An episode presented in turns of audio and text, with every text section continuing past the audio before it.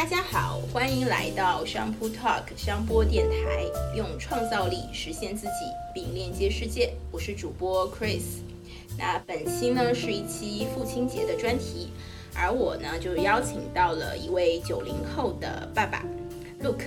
好，大家好，Chris 好。那 Luke 其实是我的第一任的瑜伽老师，那我们其实也认识了很多年。我觉得是最近，呃，跟 Luke 有聊到说，哎，他已经是一个三岁女儿的爸爸，然后我觉得这个让我还蛮惊讶的，对，因为我们会觉得很多九零后都还在纠结要不要结婚这件事情，接下来也会有一个二宝，对不对？那他本身的职业呢，其实是在之前除了瑜伽老师以外，还有做过杂志的编辑，那现在是一位音乐人，对，然后同步他其实现在在筹备自己 YouTube 上的频道。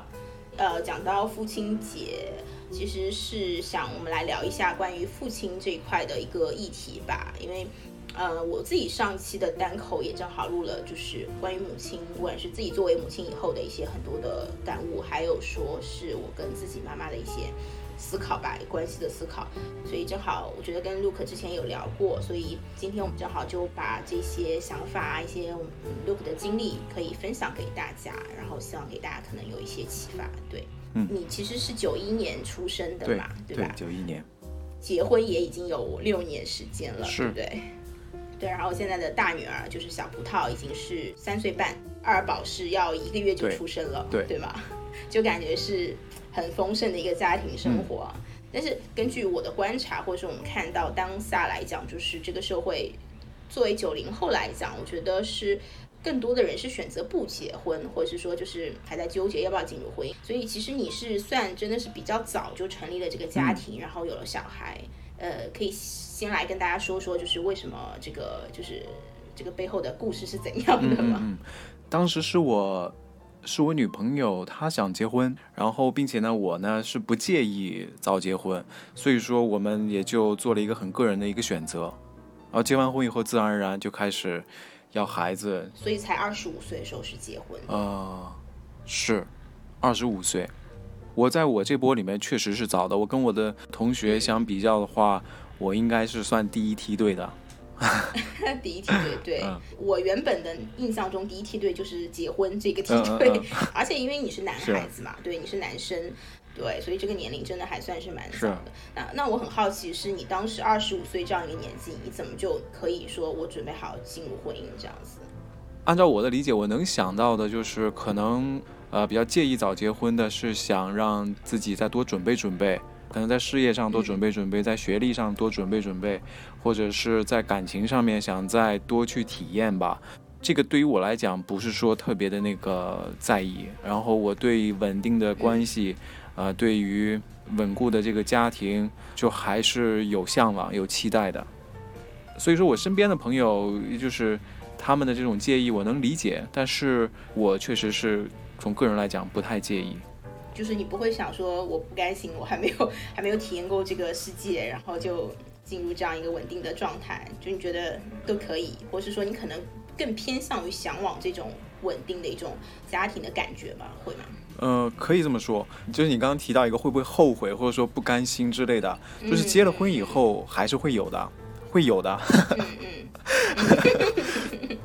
但是这些也也都 OK 了，一种取舍吧，并且那个，嗯，因为我女朋友她的年龄是比我大一些的，她是想早点结婚，然后我是没有那么的介意，所以说就也都是 OK 的，所以说我们就很早就结婚了。啊，至于其他的会不会有一些后悔的地方之类的，仅仅只是会有一些后悔的地方而已，但是不足以让我做另外的这种决定或者延后的决定。我嗯，那那倒不至于，嗯。我会觉得说，因为我们在讲今天的话题是关于父亲嘛，那我们可以从你的这个女儿来讲，因为之前你也大概跟我聊过、分享过一点，就是关于小葡萄的小小的故事。我觉得能听得出来，就是对女儿的那个爱是非常的倾注的。所以你自己会觉得，你有了女儿以后，就是自己最大的一个变化是什么吗？最大的变化，我能想到的是，呃，越发的独立和担当吧。为什么这么说呢？就是。我有了女儿以后，我会更能更能体会到，就是说我在之前的那个就是那个恋爱关系当中，实际上是有一些遗憾的。有了女儿以后，我会更加的理解之前的一个前女友吧。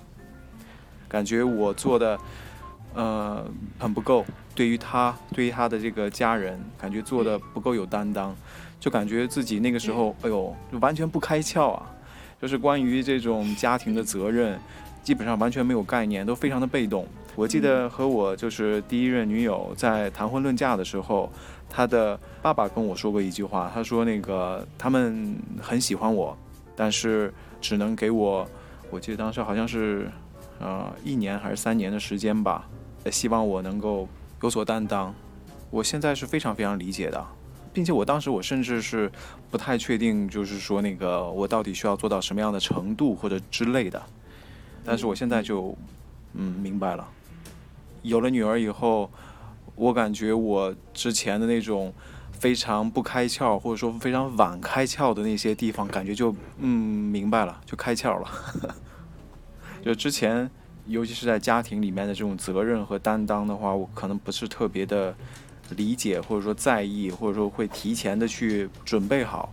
然后现在的话，就会发现有很多东西是需要自己去提前的准备、提前的去规划的、提前去想好的、提前去担当的，需要直接给家人准备好的，不是那种被动的去呃被环境带着走、被环境要求着走。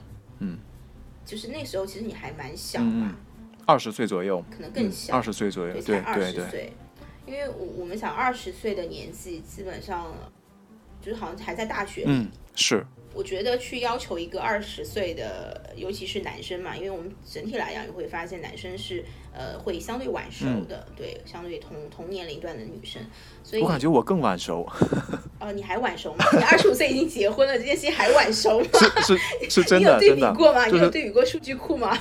感觉虽然说呃，从做的事情角度，我感觉已经在第一梯队了，但是我真的发现就是自己很晚熟。有很多呃男孩需要明白的东西，或者说男人需要明白的东西，我觉得我是到挺晚才理解的。你会觉得是什么时候应该要理解了？就我是觉得得提前理解。就比方说进入恋爱关系之前，如果说我有一个儿子的话，啊，现现在已经不是如果了，因为那个那个老二就是一个儿子啊。在进入恋爱关系，或者说准备谈婚论嫁之前的话，我就会先告诉他需要已经做好哪些准备，需要先去想好一些什么了，并且要提前给女孩或者说给女孩的家人，呃，让他们知道你的想法，让他们知道你现在能做什么，呃，以及让他们知道你现在计划做什么，或者说嗯哪些地方做不到，但是自己心里面也有数，嗯嗯，而不是通过。这个现实的捶打，然后才最终明白。我理解你的这种，就是其实也是你过去的一个遗憾吧。是。但是，嗯，在我看来，我觉得说作为一个客观的角度，或者是说就是人的成长规律吧，我觉得，嗯，男孩子就是或者说你说真的要去有一个足够的内心的成熟，我觉得。呃，其实，在你二十岁年纪或二十五岁年，我觉得它都是一个非常正常的，或者说你当时的那个不理解，或是 get 不到那个责任的那个点，嗯，我自己理解就是它不算是真的很晚的。呃，人都是要走上社会以后，可能你你经过这个社会的锤炼，啊，然后你要进入关系，甚至说你要进入婚姻，就是你才会真的明白说这个东西是什么，因为你必须要去体会它，experience 它。我自己是觉得啊，就是你不用给自己太大压力，你儿子也不用给他很大压力。嗯嗯，觉得你算是比较真的比较早就可以，就是有一个自我觉醒的状态，然后去呃一直在思考、一直在反思的这样一个过程。对，因为包括你你也说说小葡萄身上有看到你自己的影子嘛，对吧？就是我对这句话印象还蛮深的。就是我刚才那个话题，我还想补充一点啊。好好好，你说你说，嗯。对于我未来的这个儿子，对于未来的这个男孩，我不会要求他担当，要求他去独立，但是我会提前让他知道有这么回事儿，或者说该往这方面去想。刚跟他说的时候，他肯定能接受的这个程度是非常非常有限的，但是他至少。知道有这么回事儿，种这个种，对对对，当 他真的去经历这些事情的时候，甚至呃呃有一些具体的情景出现的时候，受到挫折的时候，然后他渐渐渐渐去懂得这个道理。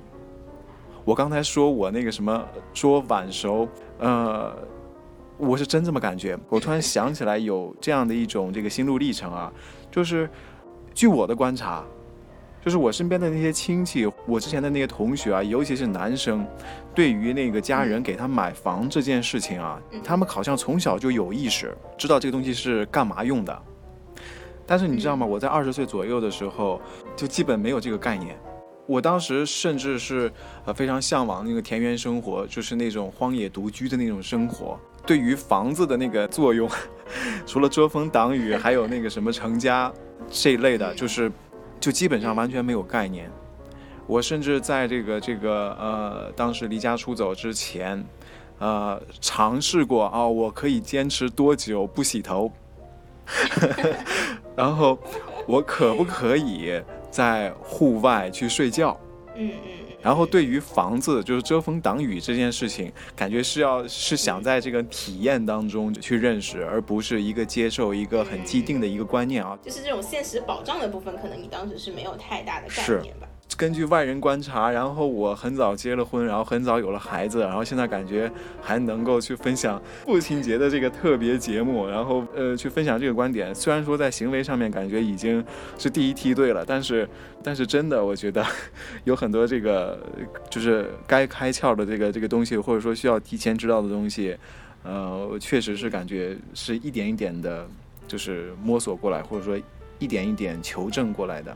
就你刚刚讲这段让我也有点五味杂陈，因为我自己来讲，我真的都到三十几岁，三十一二岁才真的开始，可能不是说开窍，比如说有一些关于安全保障啊，或者是房子这件事情，可能我是稍微早一些。但是我觉得关于什么是，比如说金钱，就是或者说自己跟自我更相关的一些东西，反倒是在可能有了小孩之后才会出来的。嗯。就是可能每个人都有自己的成长节奏，然后我觉得你讲的那个晚熟，我非常能理解，因为可能你你之前的那种更多的这个，嗯，天马行空，对，在天马行空，或者是在更精神性上，对，比如说，我觉得我们那时候在瑜伽的时候会聊很多的，就是呃克里希那穆提啊，或是很多禅宗的东西，所以我觉得你是比较早去想去追寻，去 search 也很多人生的终极答案的。我觉得你可能更多在这个部分，然后加上说，可能你刚刚讲的一个点，我觉得很好，就是你你希望你在你的这个自己的体验当中，人生的体验当中去得出自己的关于说你的到底房子意味什么，就是你不是让别人来告诉你，更多是说你希望去体验。是。那我自己的理解是，体验的这个过程，它是需要一个时间跟空间吧，或者是契机的。所以，anyway，就可能你的过去的这些发生也好，或是那些遗憾。它可能就是才造就你现在可以去呃更深刻的理解这件事情，对你来讲，或者对你的家庭来讲，它意味着什么？嗯嗯就是虽然是很遗憾，我觉得，但是好像也成就了现在的你。是。然后我也不知道，就是能不能再继续问下去啊？因为你刚刚提到一个词，就是呃离家出走嘛。就是你有讲过你小时候是有过这样的经历，所以我不太知道这个背景，可以也来分享一下嘛？因为我一直觉得，哎，比如说你为什么可以在二十五岁或二十岁你就选择家庭这件事情，就是真的这个还算是蛮早的。对，嗯，我没有上大学，然后我在高二的时候就休学了。高中不是三年嘛，然后我在复读的那一年，跟家人有过一次比较严重的言语上的一种冲突，那个时候就离家出走了。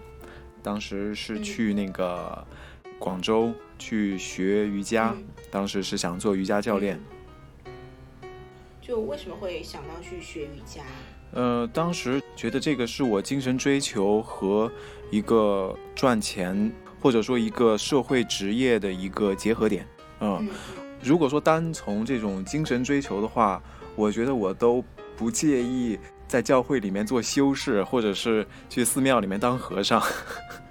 但是，如果说考虑到这种社会的这种独立赚钱的这种能力吧，然后当时就综合考虑我的精神追求，综合考虑这个赚钱这一部分，然后我当时的选择就是去学瑜伽，学完瑜伽然后去教瑜伽，嗯嗯，做瑜伽教练。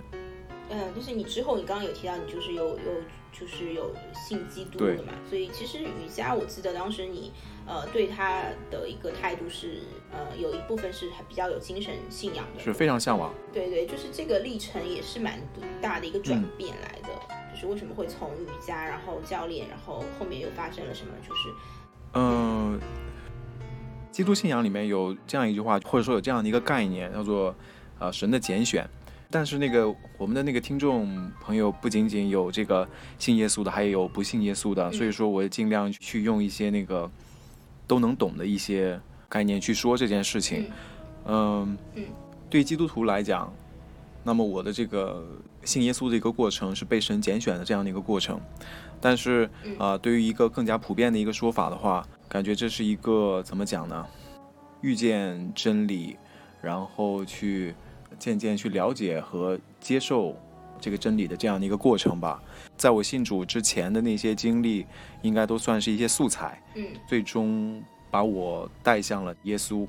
我在信主的过程当中，有一段经历会对我的这个影响比较大，算是一个导火线吧。就是我当时来到北京一年以后，当时是在准备离开北京、结束北漂的一个时候，当时是经历着，呃，失恋以及工作上面也不顺利的这样的一一个阶段。然后这个是我的环境方面，然后另外一方面就是我遇到了我的一个非常非常，呃，对我影响很大的一个朋友。我在到北京之前就已经在网上认识了，然后来到北京以后，然后跟他有了见面。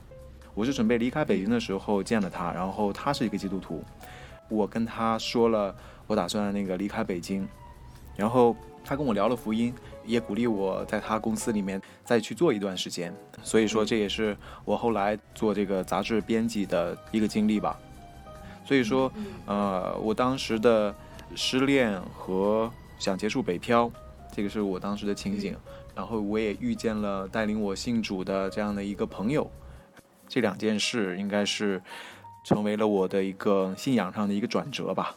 所以你觉得这个信教之后的这个状态，怎么去理解现实这件事情，或是呃，你之前也比较不追求更精神性的部分，你觉得现在有一些转变吗？你说的这个现实是什么意思？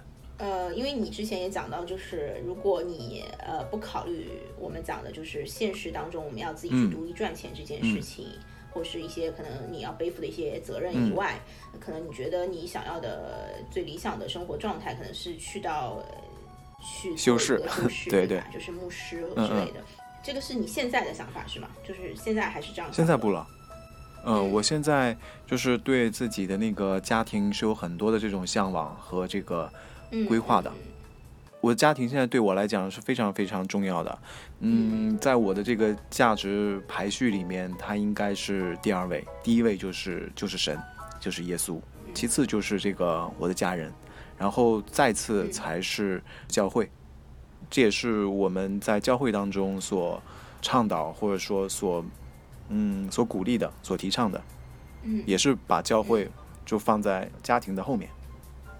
所以这个家庭观，呃，或者说家庭的这个次序，觉得这个是在什么之后？是在结婚之后，还是说有了你的女儿之后？我觉得他应该一直都是这样的。之前虽然说那个对精神方面很追求，感觉对这个很非常的感兴趣，嗯，但是我想这个家庭的影响应该其实还是更重的。虽然说当时的跟跟自己的父母是有一些矛盾的。嗯嗯嗯嗯，是这样。应该我理解为你天生可能，呃，一直是对家庭这个东西是比较向往或看重的。对对。所以，我们今天回来今天的主题啊，就是我们也讲说，想今天聊聊你跟父亲的关系嘛，就是或者说你，因为我我也记得你之前有讲过，说你信教之后有试过去修复你跟呃父母的关系。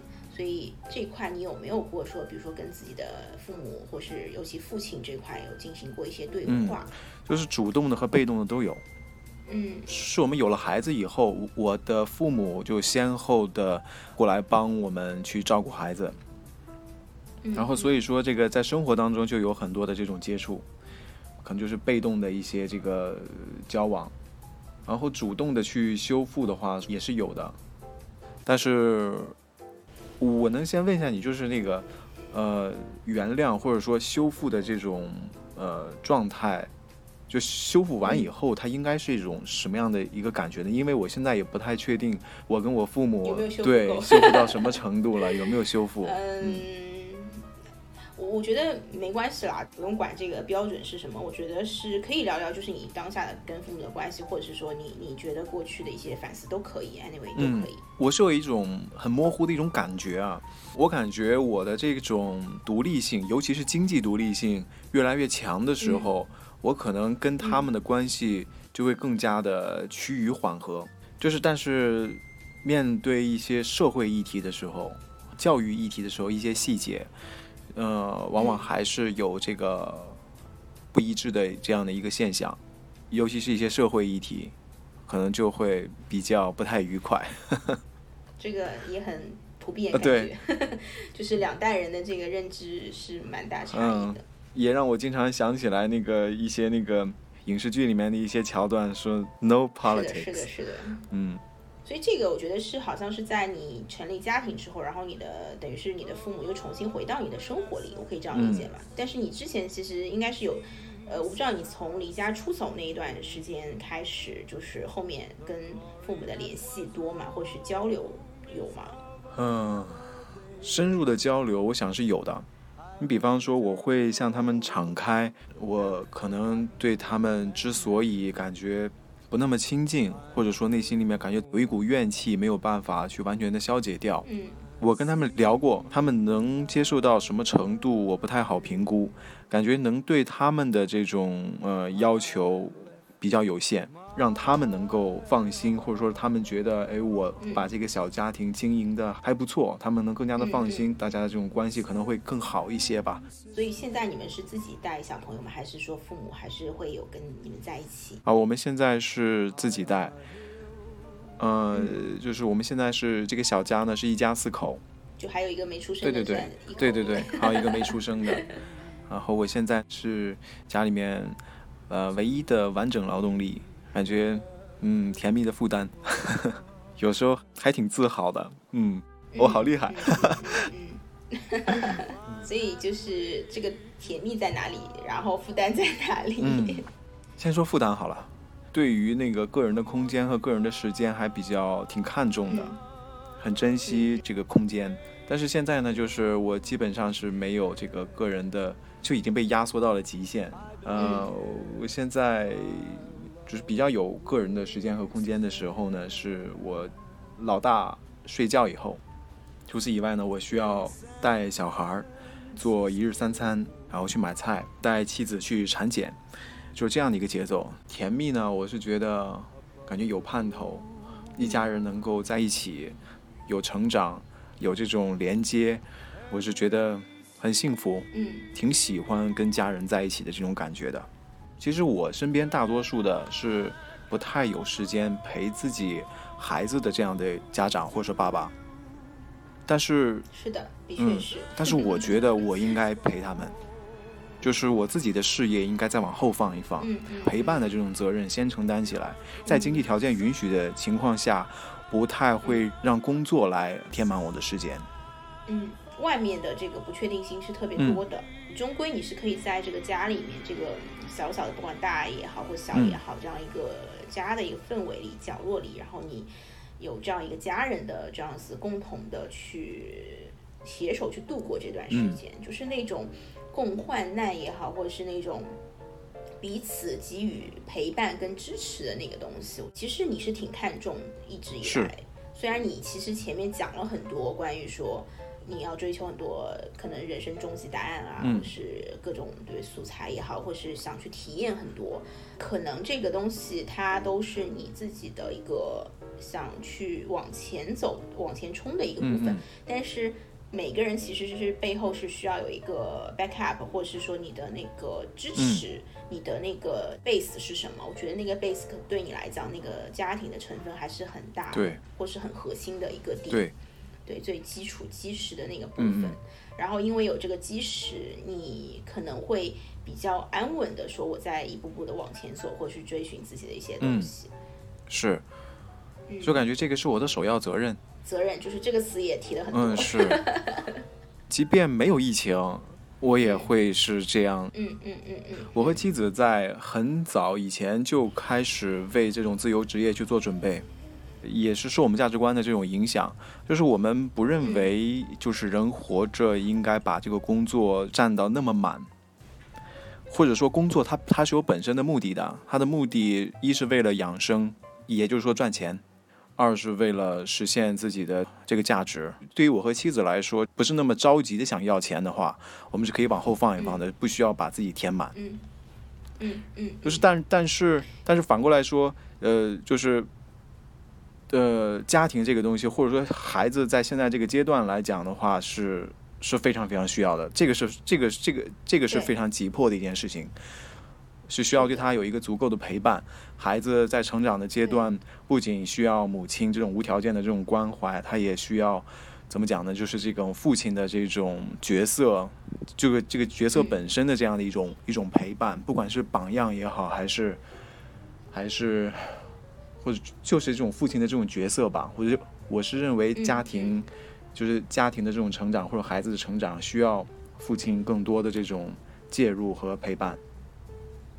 对，就是呃，这样我觉得是会更完整吧。呃，我觉得女孩子来讲，对于父亲给她的这个部分，可能会关系到她对另一半的一些需求直接相关。对于如果说你是之后的二宝儿子的话，我觉得父亲就是一个很强大的同性的榜样，就是一个身份的认同的部分。嗯，对比现在可能比较普遍的现象是，爸爸就是出去赚钱。嗯。但是就会出现一个，就是我们现在有一个词嘛，丧偶式育儿，父亲的这个在育儿当中的这个或者陪伴当中的这个缺席，其实是蛮常见的。那其实背后来讲，可能就是我们刚刚提到的一个东西，就是怎么去分配这个比例。比如你觉得工作或者是你赚钱养家这个事情，它到底要占到多少的成分，或者说你们真的需要多少的钱，是足够你们去 cover 你们的生活。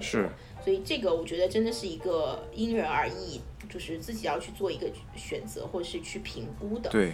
但是我觉得我的观察是，很多人可能就是会惯性的去说，我就是去赚钱，去赚钱。呃，有压力性的要在这条路上一直一直跑，一直跑。嗯嗯。就觉得我自己是没有办法有时间再去陪伴家庭。嗯，这个还蛮普遍的。是。其实你的这种选择，或者说我觉得是一种取舍，是蛮需要一个勇气的。是。我我还就是可能要问一个比较犀利一点的问题，就是那你妻子这边她是等于是全职了，对吗？就是没有在工作，那等于是你现在在自由职业，但是你的大部分时间或是你白天的时间，就是全家人可能都要你照顾，可能包括你的家务都要你做，对吧？做饭有多少时间可以给到工作上，或者能够多少的产出，然后来支撑说这个家庭的经济必要的这个开支？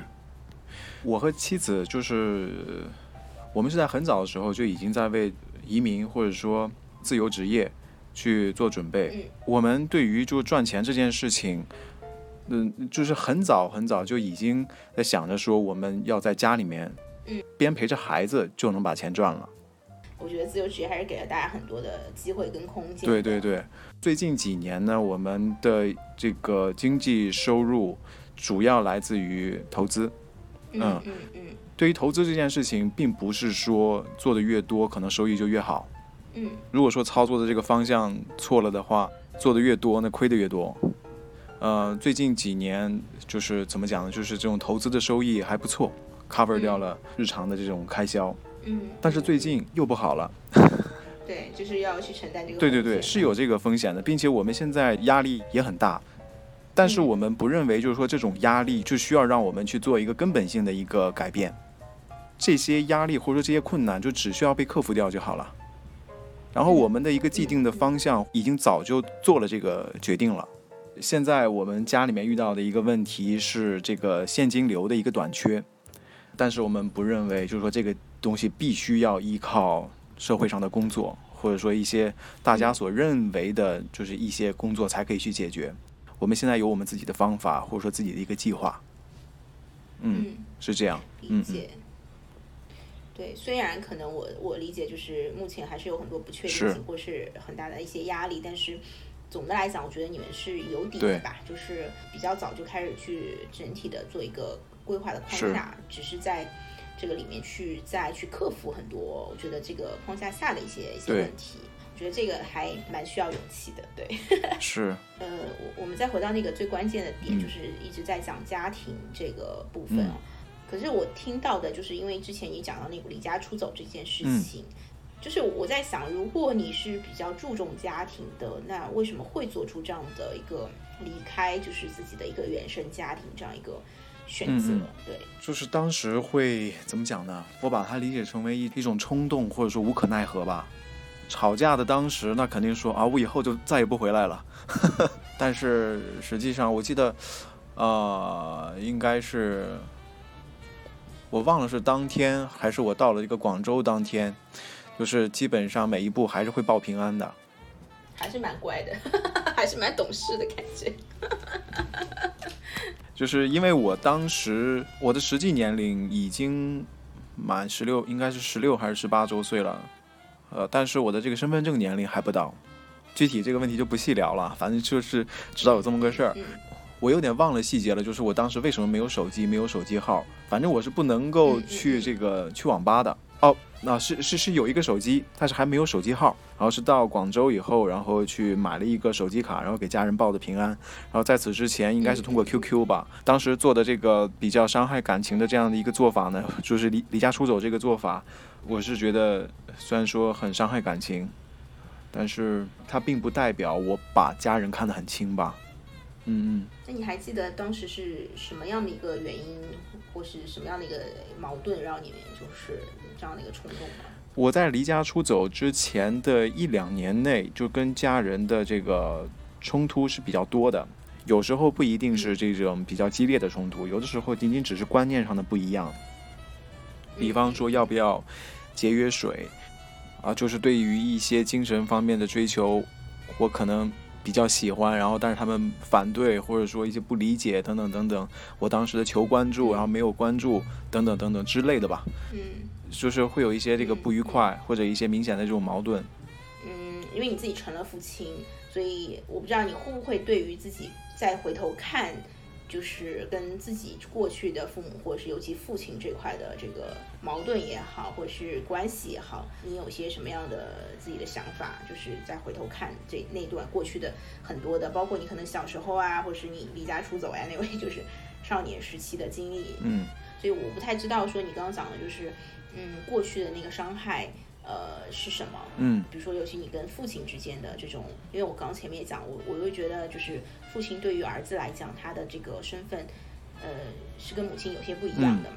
我们的伤害或者说我们的矛盾，呃，比较集中体现在于，呃，这也是我后来学那个做好这个父亲这类的这种课程，嗯，我当时学的应该是《世界需要父亲》一个系列课程，讲到就是关于这个父亲角色对于孩子，一个是道德榜样，一个是这种人生指引。嗯，就说这两块儿是不能够缺失的，或者说这两块儿很重要，对孩子的这个影响非常的大。嗯我也找到了，就是说我之前作为一个孩子的时候，可能那么难受的一个一个一个原因。我也发现我自己的这个原生家庭可能在这一块儿意识的不是特别的足够，所以说会在一些这种嗯社会议题或者说道德的这种议题上面有一些冲突。比方说我我希望他们能够节约用水，因为环保很重要。但是我爸呢，就是 浪费水，然后如果说这个水不要钱，随意的去使用，嗯然后这个是关于这种道德榜样，然后那个另外呢，就是关于这种人生的指引这一块儿，也是受限于自己的这种见识或者说这种人生的经验，然后他确实给不了我这些，但是我作为一个小孩儿，我也我也理解不了，就是说他们的这种能力有限，然后我我如果说需要的话，可能我确实。就会有一些这个张力或者矛盾出现，就是这两个议题，嗯，是我在作为一个孩子的时候，可能会经常嗯，跟自己的父。母有矛盾的一些地方。所以我听下来的感觉是，你会觉得你的父亲并没有给到你你想要的，或是你认为父亲应该给到小孩的那个部分，对吗？就是一个道德榜样，一个人生的指嗯引。，我可以这么说，就是除此以外，他做的都非常好。没事，你的父亲会听到这个。是我也是突然意识到，我这个不是在跟你私聊。没有有没有，我们可以客观完整的看待。但是我觉得你怎么讲，就是我们讲了你自己很真实的需求，我觉得这个我觉得 that's okay 的。是，就是我可以说，即便是现在我们的一些日常的互动当中，我也觉得我并没有说是完全的释放，或者是完全的修复。不仅是我的父母那一代是非常有限的，其实我也是非常有限的。然后有些东西没有释放的，就确实是没有释放；有些需要花时间的，就确实时间还没到位。不用太苛求自对己。就我我始终是觉得大家可以 relax。是是是，嗯，其实我刚刚突然想到，就是一个问题，新的问题，就是这个节目到时候你的父亲会听到，那你会不会觉得在这个时候，如果想对你的父亲，对他想说几句话的话，你可能会想说哪几句话？哇，我觉得如果说要回到当下的话，我可能说一些比较正常的一些日常沟通吧。我现在就是意识到，就是父母的这种接受能力、接受的程度是非常有限的，我也没有办法去改变他。嗯可能我再跟他去讲，嗯，这个问题在哪里哪里啊，我到底需要什么什么的话，就即便说了，也不一定管用。但是我现在知道了，接受了他的有限以后，可能会按照他所习惯或者说他想要的一个日常的一个方式去跟他沟通，而不是非得要按照我想要的这种互动方式来互动。我不知道我有没有说清楚啊？呃，我我听理解你讲这一段，可是我的问题是、这样吧，就是两句话。第一句话是你小时候的你，小时候那个离家出走的你，想对当时的父亲说的一句话。然后还有一句话是你现在的你对你现在父亲想说的一句话，就这句话是什么？就是你可以思考一分钟。呃，虽然我们是有很多听众，但是我觉得你是可以就觉得那个最重要的听众就是你自己的父亲。嗯嗯，不用一分钟，我应该是已经想到了。我想到就跟他们说，不用怀疑，我爱你的。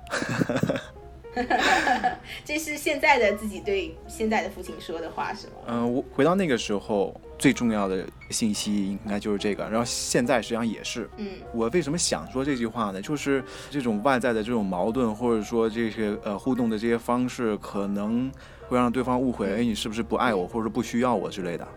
但是我想说的是，这些矛盾客观存在，有些矛盾暂时还解决不了，但是别怀疑，我还是爱你的，就是我还是需要你的。这也是我，嗯，我当时我回到过去也想说这个，然后我现在也想说这个，算是埋藏在很多很多话语背后，一个心里面的那个最核心的那个点，你可能应该就是这个了。嗯，感觉好暖，就是还是一个挺暖的孩子。咱刚才不是说了嘛，这都是心底的，但是表现的就话表，现出来的。表表现出来的那肯定还是那个非常不懂事儿的一个孩子。嗯嗯嗯，有时候是不太会表达自己需要，是用一种矛盾的、一种嗯纠结的、拧巴的一种方式去表达出来的一些话语，嗯嗯嗯，表现出来其实还是这些。就我们排除掉那些，就是我们讲的那个客观，就我们现在长大以后去看待的话，好像是可以理解父亲他的有限，但是。作为我们自己来讲，就是我们对于理想的那种父亲的感觉，或是那种身份，你希望他给到你什么？呃，最真切的那个部分，或是小时候那个部分，你希望，比如说你父亲对你做些什么？嗯，我觉得这个是一个很真实的需求吧。嗯是那种被理解、被肯定，嗯嗯。这个是我的一个需要。所以你觉得小时候父亲没有给到给足这些是吗？怎么讲呢？就是我现在说这些话的时候，我会考虑就是那个老人家能接受多少。嗯，就是如果说是那个很很干脆的、很简单的去去说的话，就是就干脆的说一个版本吧，就是干脆的先说一个版本。是我确实是嗯需要这个，没有被满足。嗯嗯嗯嗯 嗯嗯。但是我觉得没关系啦，我觉得那个你的父亲应该是会能理解你的作为小时候的那个真实的需求，但是也不代表他有错，因为我自己理解就是每个人都是，就像我们前面讲的是局限的，嗯嗯，就是没有办法说给到你很完美的一个这样的一个童是年。对我觉得不管是父亲那一代，还是说你自己作为父亲这一代，我觉得大家都只能说我尽我自己理解的那个范围里面，或是我认为的那种爱的方式去给他。对，其实这也是我能做到的了。那嗯对方就是或是小孩子他自己觉得足不足够，那可能跟这个小孩本身他的需求也是有关系的。我自己听到你刚刚讲那句很感动的话，就是，嗯，就是不用怀疑我是爱你的。那我觉得这个底层的东西是，你是足够相信父母是爱你的，嗯，对吧嗯，没有过怀疑说是父母不爱你这件事情。是，可能更多的是你会觉得你的很多行为让父母会觉得你可能是不够爱他们的，嗯嗯或是就是不是那么需要他们。你刚才所补充的这一点，也恰巧就是我想补充的。我现在作为一个父亲，我也是这个嗯受限的，我也不会给我的儿子和女儿一个非常完美的一个童年，或者说作为一个完美父亲，即便有这些遗憾，我也不希望就是说我的父母也很亏欠或者怎么怎么样。聊到这些遗憾的时候，仅仅只是在聊一个，就是一个没有办法改变的现实。每一代就是总结之前过去的经验的时候，总是能做出一些呃修正或者说改正。呃然后我我作为呃父亲这个角色了以后，我对我的孩子的一些做法，仅仅只是在他们基础上的一些修正或者改正而已，但是也远远达不到一个完美或者说这样的一个状态吧。就你刚刚有问一个问题，就是什么样才是算达到修复了？嗯我觉得修复它是一个，嗯，如果你把它看待一个结果，那可能就是它没有一个明确的标准。我觉得这个是一个一直在这个过程中，或者是说其实是完全看你跟父母之间的一个真实的状态。但是我自己会觉得啊，就是我想说，因为很多的父可能听众他都还没有跟自己的父母达成一种真正的和解，或者是说，所以就是我们能够这么客观的去看待嗯这个部分。所以我是觉得，如果跟父母可以去做的一个交流，是可以首先去更坦诚的去说出自己的过去的那个我受伤的点是什么，我没有被满足的需求是什么。呃，我觉得这个交流的过程是有一个必要的。那其实我们就释放掉我们的那个捆绑，就是对捆绑自己或者是一直固着的部分，然后我们才会说可以去长大成人，或者是说去作为一个成年人去看待这个过去的这些创伤，就是即便这个创伤不是父母他们有意为之，嗯我我就是正好想在这个点补充一下。嗯好，其实我觉得回来我们不要那么正能量，我们可以讲一些糗事啊。之前有讲过，就是说你觉得在小葡萄身上有看到自己的影子嘛，对吧？是，那个影子是什么？对，那个阴影是什么？嗯嗯，他样貌像我，然后有一些微表情挺像的，比方说爱面子啊，爱端着呀、他也会有。嗯他特别的爱面子，就是，比方说啊，他他自己是很爱这个唱歌跳舞的，就是在家里面啊就是那个音乐一响，然后他就不得不动，不得不跳，不得不哼着唱。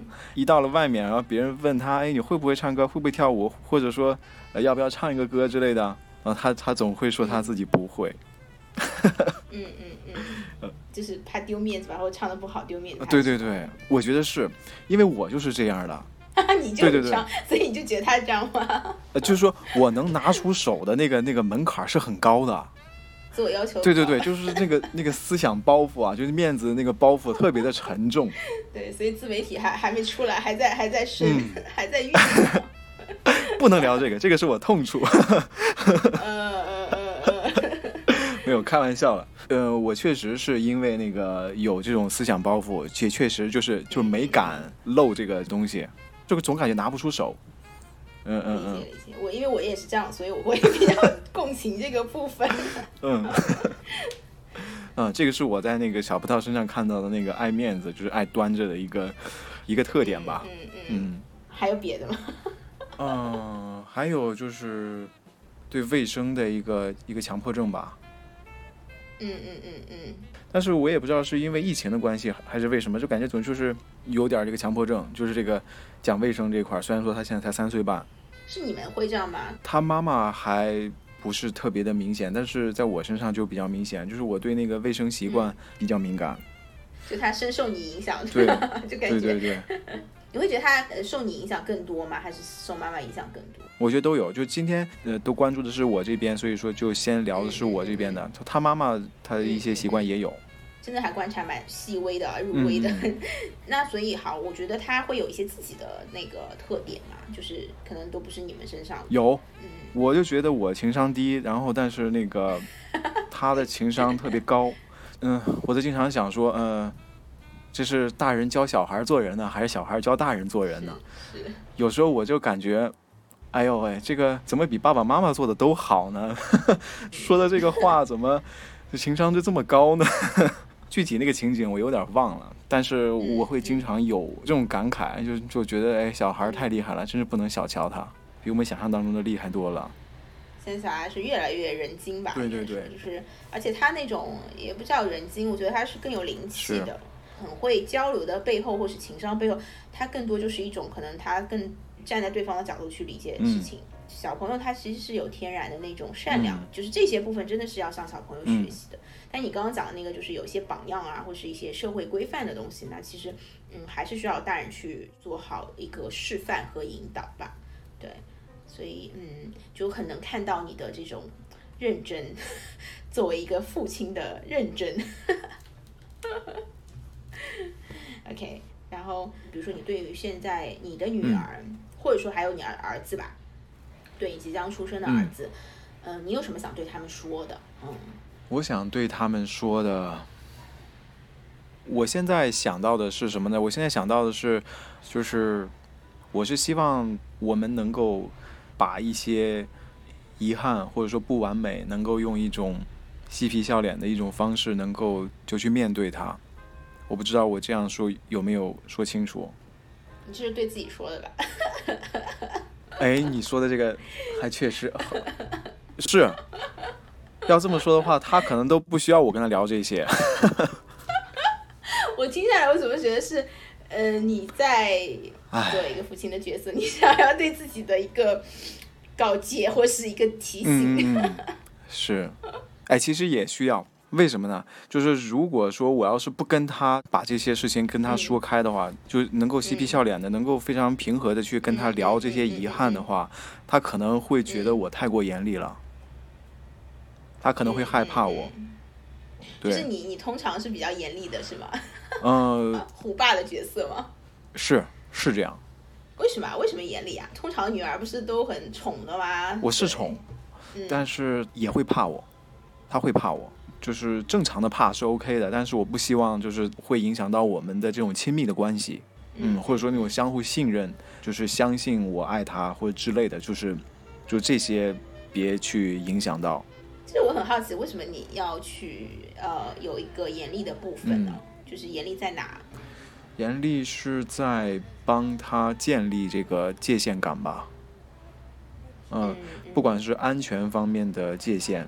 就是我我我指的是人生方面，嗯嗯嗯，呃，以及这种呃人际关系之间的一些正常的一些界限，呃，能帮他去建立起来，让他在他自己小社会里面能够更好的与这个周边的关系一起去协作，一起去玩耍，一起去互动吧。嗯。嗯嗯，所以你是觉得他平时这一块的界限感，你你会觉得不够是吗？嗯，不是不够，是就确实是会有一些苦恼。就比方说今天他那个跟小朋友玩，嗯，他现在用这个铲子，非得要那个，然后那个那个铲子就是用别的小朋友的，别的小朋友他不愿意分享，但是他偏要要。虽然说我之前跟他说过，你跟别人在商量事情的时候，别人可以同意，也可以不同意，然后别人不同意的时候，你要学会去接受。尽管我会去教他，但是做起来不太那么容易。我想让他这个能够更好的去接受这一点，更好的去接受别人的这种拒绝或者不同意。嗯嗯嗯嗯，这一块的话，孩子就是他任性的那个东西就很强，就是想要的那个东西就很强，想要的那个愿望很强烈。在那个当下的时候，就比方说，就今天上午还是要铲子的这个事情，就尽管我会耐心的去。帮他去说出他的需求，爸爸也知道你特别想要这个铲子，呃，这个铲子比你现在这个铲子更好用。帮他去说这个，但是他自己内心当中的这个想要，就是还是很强烈，并且这种这种想要的这个愿望呢，实际上是给他的这个人际关系是产生了一些冲突的，尤其是身边不仅仅有孩子，还有一些过度干预的这个奶奶。我现在已经把这个情况越来越复杂化了啊。并且这些奶奶呢，他们平时的这个跟孩子的这个习惯呢，就是不太有这种界限感，嗯，就可能就是用一种大人的方式去解决孩子之间应该面对的这些矛盾，嗯嗯是的，是的。就是在这种复杂的这种情况下呢，就是我会感觉到哦，好难啊！怎么讲呢？就是不断的去反思我的一些如何去引导他，然后他现在需要什么，如何的去在他的这个需求或者说他他的一个犯错的一个自由的这个空间里面，他又有这个犯错的空间，他又有这个能够去建立这个界限。我是觉得啊，这个这个学问好大。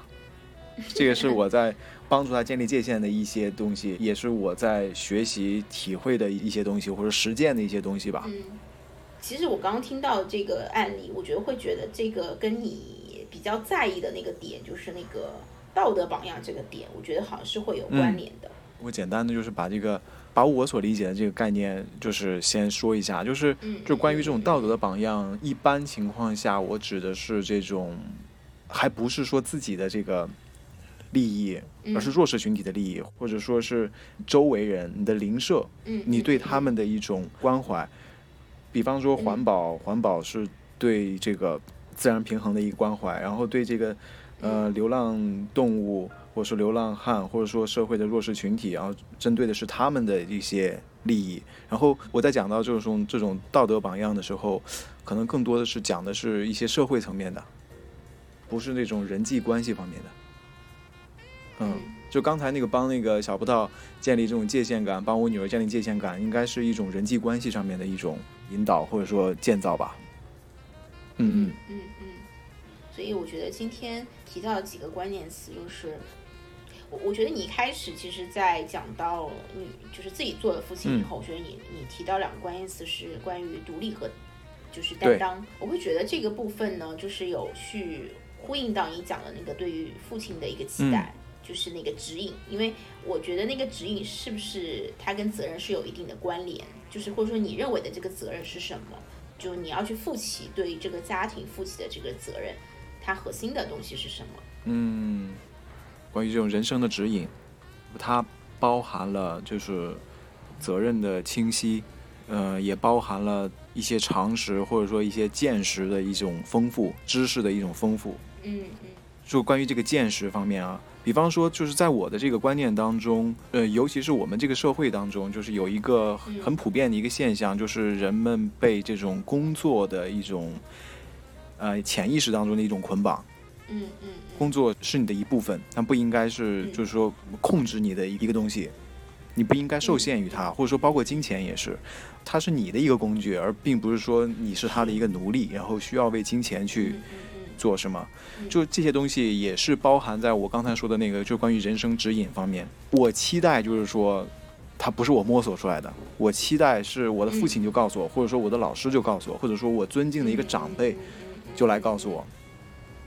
嗯嗯，你会觉得那样子少走很多弯路。对，感觉那样的话很爽啊，就是身边有这样的一个大腿可以抱。大腿。对对对。你很需要大腿。我想要大腿。哦，好的，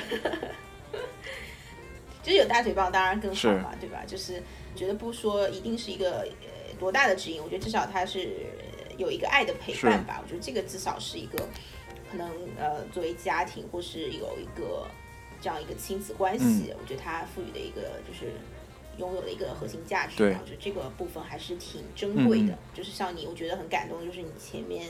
觉得你所有的次序都是在这个陪伴孩子或者陪伴家庭这个之后，就除了你的信仰以外，这个认知是很难得的。其实是挺打破那个我们讲的主主流的很多的观念，对于就是呃教育也好，或是对于怎么为人父母。对我觉得我也想就是强调补充一个点，就是真的对于小孩子的小的时候，尤其三岁之前或者七岁之前，这个陪伴真的是最最核心的，或者是他也不可逆。是的。这几年，如果你不陪他，可能你长大以后再陪他，可能就完全是不是这样一个效果。对对对。对，所以他的那个安全感，所以挺钦佩你们的。嗯。对，而且就是现在完全走上了一个更独立的这样一个 养育孩子的一个路吧。对。然后我觉得这个过程可能真的对你你自己来讲，可能就是一个继续体会那个独立和和责任的滋味到底是什么。对，就虽然。可能会有很多困难啊，但是走在一个正确的路上了。对，所以我觉得我我我也觉得就是我们还是很乐观的，就是会 会觉得都可以克服。是，对，只要是在对的路上，对，相当的乐观。我觉得大方向是乐观，但是可能在一些就像你讲的那个，我们对于现实的一些对的一些困难，可能还是需要更谨慎的一个一个预判，客观的预判，这样可能呃不至于我们到时候我们的感受会很受打击或者怎么样。对，嗯，我觉得这样可能也是独立性的一个部分。独立性里面，我觉得有一个部分是可以跳出那个我对父亲的那个他需要指引我的那个期待。呃，真正独立就是我可以不依赖任何人的指引，我可以不去抱大腿，当然有大腿抱更好。对 对对。但是，但是另一方面就是你其实也刚刚有提到，就是你你会比较呃看重说，比如说你女儿或者是我们自己自我跟他人的这个界限的东西，它也是一个独立性的一个部分嘛。对，它就是一个边界感。呃，然后责任的话，我自己是觉得，我的感觉是，你是需要去为小孩、为下一代去努力，去给他引导。但是同样的，就是他也有他自己的功课，对他可能你做到这个部分，OK，就可能六十分、八十分，anyway 就不用给自己定一个九十八分的这个标准，就对自己要求太高这样子。然后我还是觉得很期待，嗯，你在音乐上，对你在你的自媒体频道上，可以有更多你自我的那个的一些可能性，因为，对我觉得这个部分就是一个很好的榜样。其实对于下一代来讲，我觉得，哎，他看到爸爸好厉害啊，然后，对，就是那个崇拜是很很珍贵，或是对他来讲也很大的一个正向的一个一个影响是，所以他会自然的觉得，哎，呃，原来哦，爸爸是这样子的，然后。他就会自然去学习 follow 你。是，我补充一个细节啊，怎么讲呢？就是在那个再去，这也是我努力的一个方向吧。尤其是我跟他在一起看视频的时候，哇，这个人弹钢琴弹的好厉害啊！他喜欢这个音乐，他喜欢这个弹吉他的这个音乐，然后他问我：“爸爸，你会弹吗？”嗯，对呀，对呀。爸爸，你会弹吗？然后我说：“嗯，爸爸也会，爸爸需要练一练。” 就是我现在就是那个什么，就是他也有这方面的这个需要，我也有这种自我实现的这种需要。对对，我感觉这个也是不可或缺的。是，可能这个是同步的一个事情，因为我觉得小孩也好，或者我们自己也好，或者就是它是一个生命嘛。如果我们把自己当做一个生命体，它就是一个生命在自我完整的过程。所以，然后他看到你了。呃，你就是一个很好的样本，对。然后他也有他自己的这个生命的体验的过程，对，就是彼此能遇到，我觉得就是一个很大的缘分。是。我一直觉得小孩子是一个天使嘛，就是小天使来到你身边，他选择我们做父母，所以就很珍惜这趟旅程吧。嗯，好，所以就你最后有没有什么想要再补充的，或者想对女儿，或者想对爸爸讲的，都可以。我感觉就是不管我们。以后能见证什么样的风景，或者说是达到一种怎样的一种程度吧？我觉得比那个更重要的是，我让我自己的孩子知道我爱他，然后我也能够让我的父母知道我爱他们。嗯，算是对我自己说的话吧，又是对我自己说的。嗯，我觉得这这也是我的一个对我自己的一个一个方向，或者说一个一个另外的一个要求吧。嗯嗯嗯，是的。我挺想让他们知道，就是说，呃，我爱他们的，嗯。其实还是挺渴望去表达这种情感的。那可能你可以更多的去表达，就是在日常里可以更多去表达嘛，就是。对，我也在学，嗯嗯，我在学的，这个确实是我的短板。我感觉我更习惯的是用一种指责或者是要求去代表我的一个真实需求。对，指责这个事情，它其实你会指责他的背后是你觉得他应该这样子，而他没有这样，所以你觉得他不对，所以你会用指责的方式。如果我们真的从爱的本质上来讲，那其实是你能够去接纳他的所有，但是我们也是可以从爱我们自己的角度来讲去表达我们的真实需求。但这两个东西它可能是分开的，它就是也有界限的。嗯。可能你更多可以去表达你更真实的需求，就是我可能希望你怎样，而不是说我要你怎么样，对不对？就是是，嗯，我我也在学习，对，就这个点对狮子来讲是有点难。嗯嗯，是。但是我觉得，嗯，会感受到爱的，对他会感受到，就是，但是如果你多一些表达，可能会对你们的沟通会更顺畅，至少是他对你的你的想法的理解，你的需求的理解，他会更更明确。嗯，不然他其实不太知道你真正的需求是什么。反过来讲，你的女儿可能未来跟你沟通的时候，她也可以更顺畅的去表达她自己的真实的一些需求。嗯，可能这个部分是如果有爸爸的这个角色在里面，也是可能会更暖吧。嗯，就是更有一种，因为女儿嘛，总归是觉得被爸爸无无条件的爱的这件事情，是一个很，我觉得是蛮重要的、珍贵的人生的底色的。我觉得还蛮重要，因为我自己觉得我的父亲是还是蛮给到我无条件的这种关爱，就是哪怕比如说有人觉得啊他很宠，很核心的点是在于就是那一份理解吧，就是我无论做什么选择，他都是可以呃给到我无条件的支持，就是信任我。对我觉得那个东西是很珍贵的。是。我也蹭一下表白。嗯。叔叔好。对，然后我觉得超级。